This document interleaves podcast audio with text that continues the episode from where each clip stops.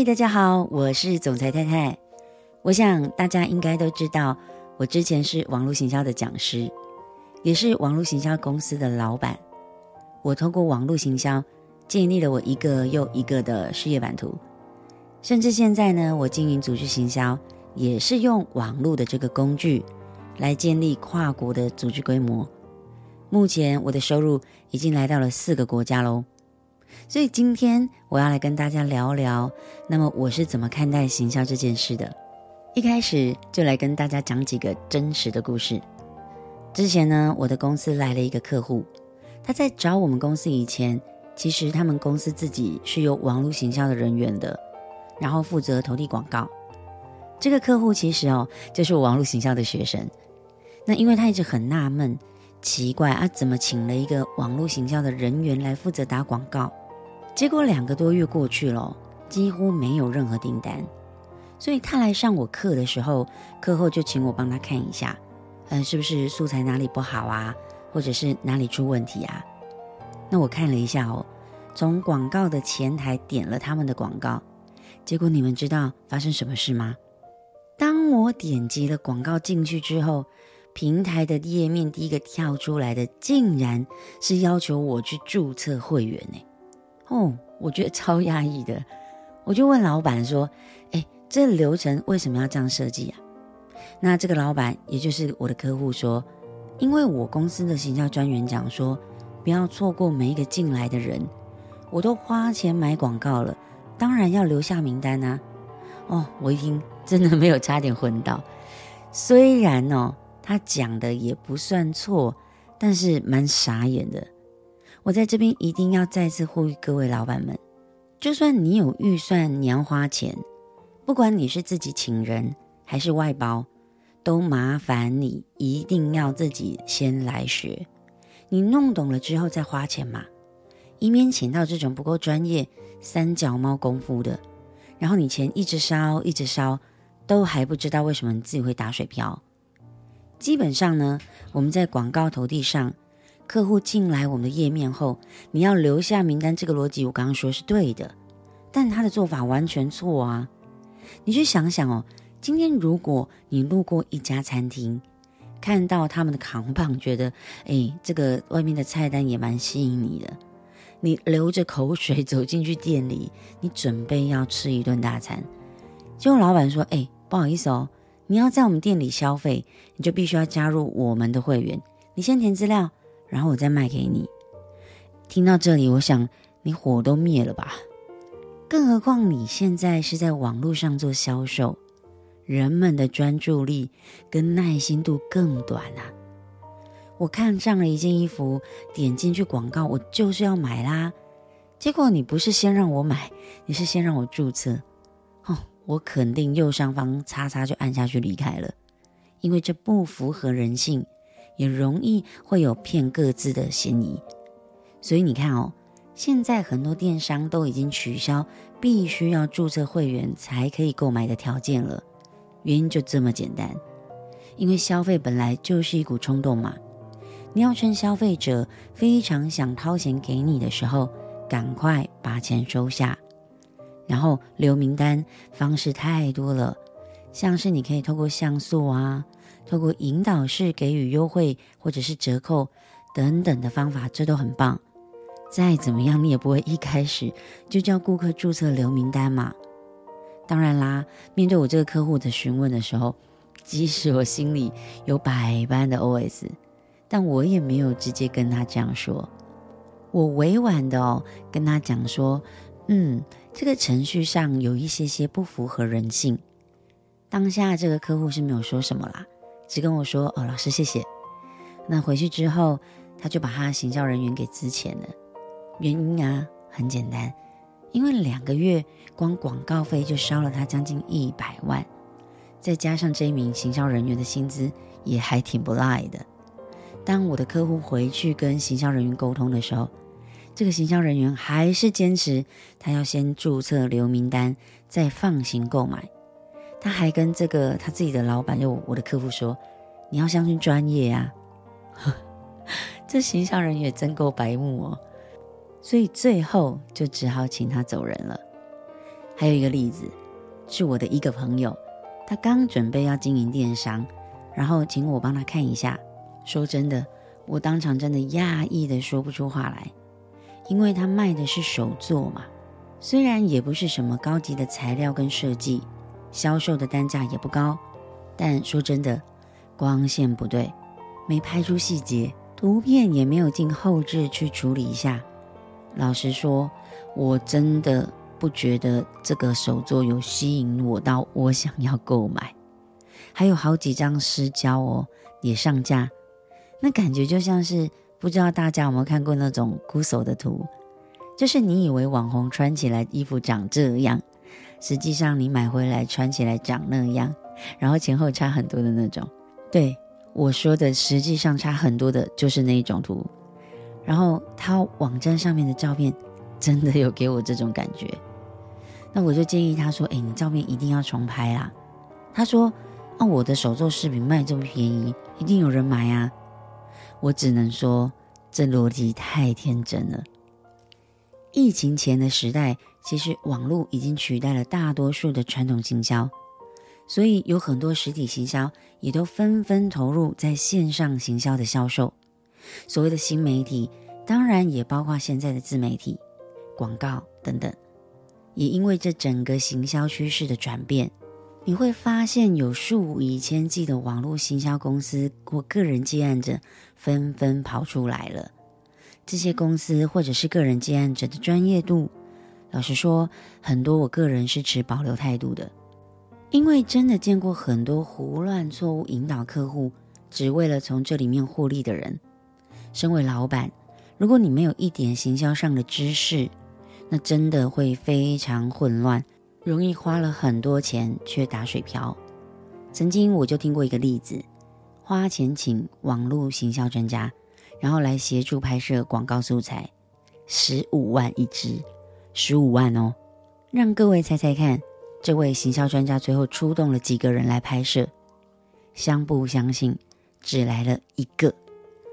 撇开他是不是有很认真拍哦，而是代表他根本不了解客户。还有素材规划、拍摄上的制作，他没有经验呢、现在很红的自媒体业配找网红，也是有相似的例子。曾经我也有另外一个客户找了一位百万网红，他原想不要透过所谓的行销公司来协助去找这个网红，又要给人家中间赚一手嘛，所以他就直接找了这个网红。他想这样还可以议价。台湾人哦，特别喜欢这样，他想赚钱，但又怕给别人赚钱。其实这个心态完全不健康。在种子法则上，你要真的这样赚到大钱也很难哦。OK，这是另外一个主题。碍于时间的关系，今天没有时间跟大家聊这个。那也许有机会，下次我们可以来分享这个主题。那回来继续聊。于是我这个客户他就去找了这个百万网红。他花了三十万，又下广告，来销售他的大概呃三四千块的产品。大家猜猜看，总共来了多少笔订单？答案是一笔。哎，我这样说吼，不是要引导大家去怪那个网红，而是有很多种可能去导致这样的结果发生。有可能是这位网红他根本就不适合你的产品嘛，因为他的 TA 可能跟你的 TA。完全没有关联。第二，也有可能是你的文案写得不好啊，没有找到好的素材。第三，也有可能是你投递广告的过程，你受众的参数，或者是你优化的能力还不够强，所以没有得到预期的结果。所以我要说，要做网络行销，做行销以前，你都一定要有某种程度上的了解。毕竟谁的钱也都不是大风刮来的。而广告不是万灵丹，在初期你的投递成本上面也是占很大比例的哦。广告商会拿走你预算的百分之二十，这毕竟是他们的专业跟劳动所得。但事实上，你应该要学会自己下广告。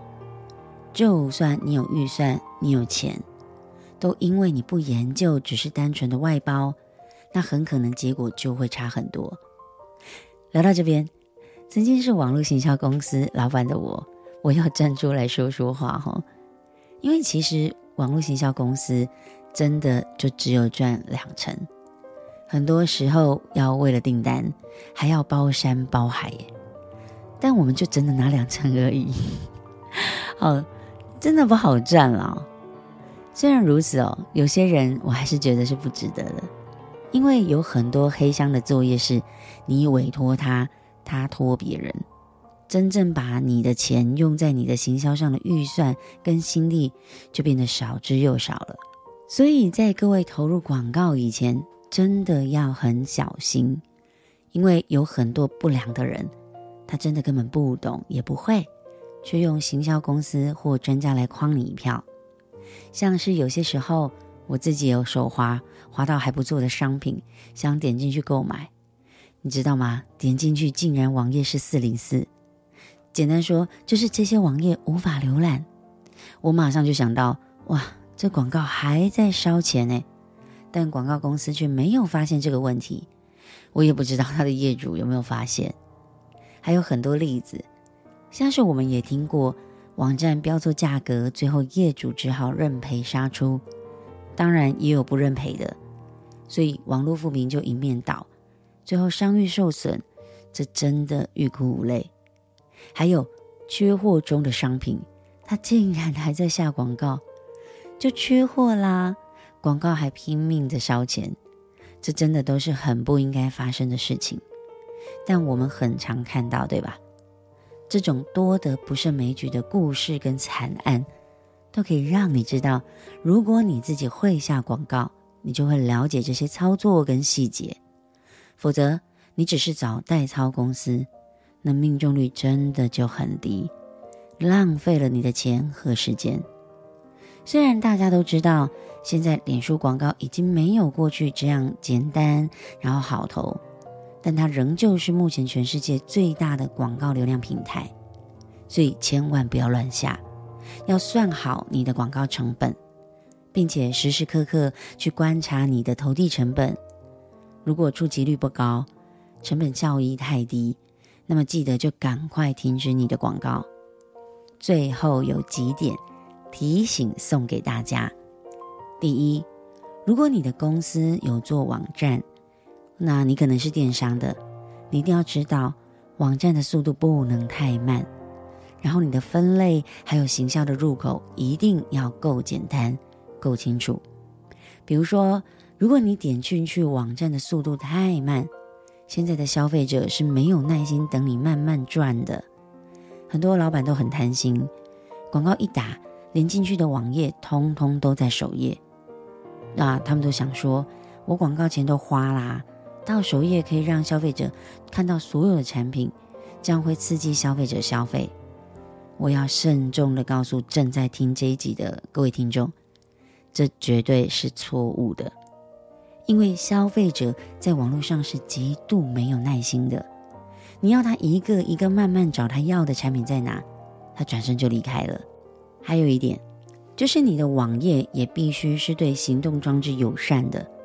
虽然现在大多数都改善很多了，但我偶尔还是会滑到那种对行动装置不友善的网页。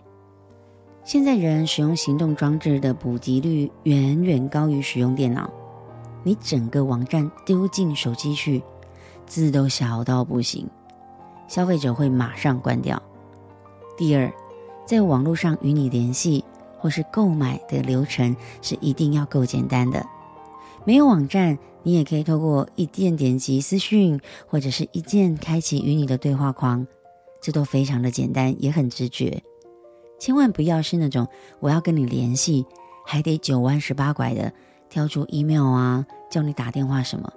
那如果你是网站，那更是要注意。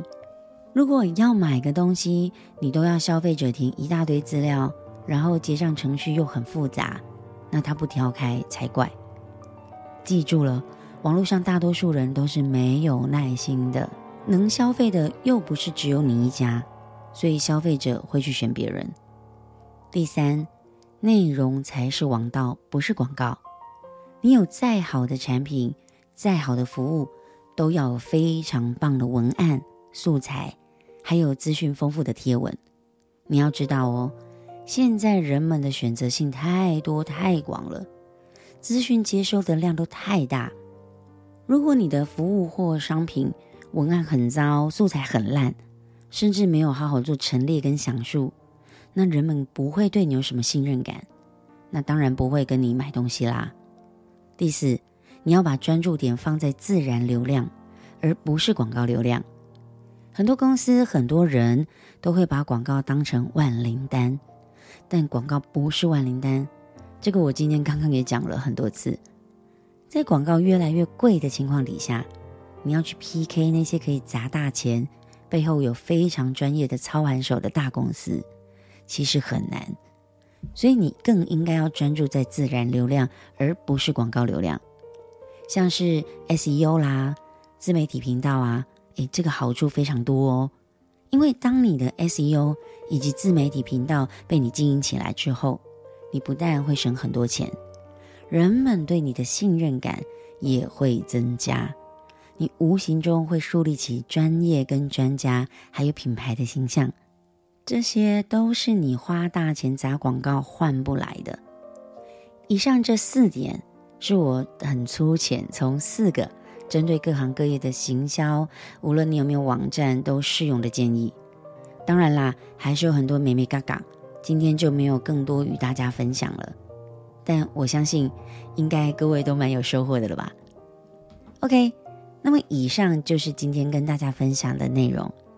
如果你还喜欢今天的内容，欢迎给我五颗星评价，并且留言鼓励我，让我有更多好的动力去分享好的内容。当然啦，如果你有任何问题想与我交流，在行销上，在网络上，也欢迎你点选单集叙述中的 IG 私讯我，我会再与大家回复。最后来回复一下很多人私讯我，就是那我的社群媒体创业班到底是什么？过去呢，我带领超过四千人在网络行销上进他们的事业，并且大大提升他们的营业额。甚至我有好多学员，他们自己都另外成立网络行销公司。然而，我发现哦，这当中呢，并不是所有的人都可以有很好的商业模式去支持他们拥有好业绩。甚至很多生意越来越好，反而越来越辛苦，那就更不用说那些没有学会的人了。所以，我就决定将我的所长去整合一下。只要你是想创业的人，都可以加入我的团队，我们会提供给你全世界最好的商品跟服务，并且透过系统按部就班的帮助你学习，从行销、从服务到如何让客户源源不绝的回购，创造源源不绝的订单跟收入，并且是走在趋势上，而且是低风险的创业。我们手把手的带领你，所以在这三四个月的时间。我们的社群媒体创业班已经帮助我的团队在各平台拥有高度流量，还有成功变现超过六位数，好多。如果你对自媒体创业有兴趣，也欢迎你在单集叙述中加我的 IG 私讯我，免费，我有线上课程可以提供给你。也许我们就有机会可以一起在自媒体上创业喽。我是总裁太太，我们明天见。